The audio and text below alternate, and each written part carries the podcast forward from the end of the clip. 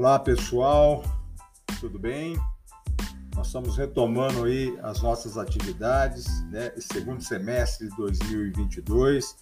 Eu espero que todos vocês tenham descansado bem durante esse período de recesso, renovado aí as energias, a motivação, para nós começarmos bem esse segundo semestre de 2022. Né? Bom, vocês se matricularam na disciplina de materiais de construção mecânica 1. Né? Por que, que tem esse 1?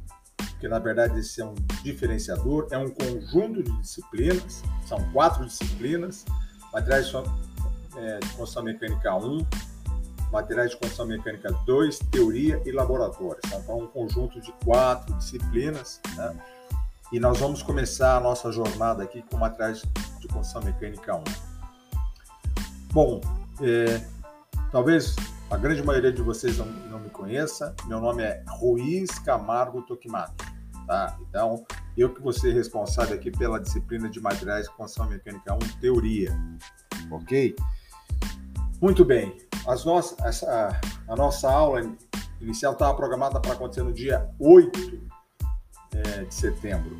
Tá? Todavia, no dia 8, eu vou estar em São Paulo, participando é, de uma reunião da Câmara Especializada em Engenharia Mecânica é, e Metalurgia.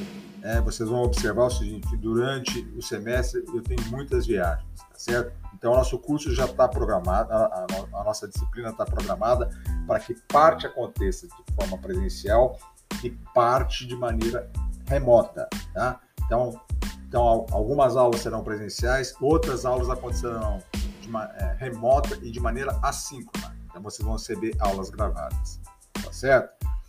Então, o nosso, é, então já só reforçando, dia 8, nós não teremos atividade em sala de aula, depois eu reponho essa aula, tá certo?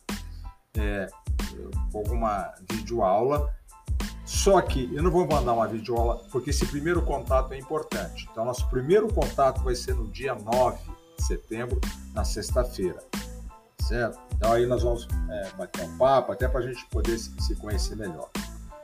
Bom, na nossa, já vou adiantando para vocês, nessa nossa disciplina de materiais de construção mecânica 1, tá previsto, estão previstas quatro provas, tá certo? Duas é, é, que serão que vocês terão que fazer, havendo necessidade, vocês terão outras provas à disposição. É, vou, depois eu, explico como irá funcionar. Bom, mas como vai funcionar a média? Então vocês terão duas provas. A média das provas tá, vale 0,85, mais alguns trabalhinhos que vocês vão fazer durante o semestre, que vale 0,15. Então a média é exatamente a média das provas vezes 0,85, a média dos trabalhinhos vezes 0,15. Se porventura feito esse cálculo, vocês não atingirem a média de aprovação, existe uma prova substitutiva, que vai poder substituir uma, a, nota, a menor nota das duas provas realizadas.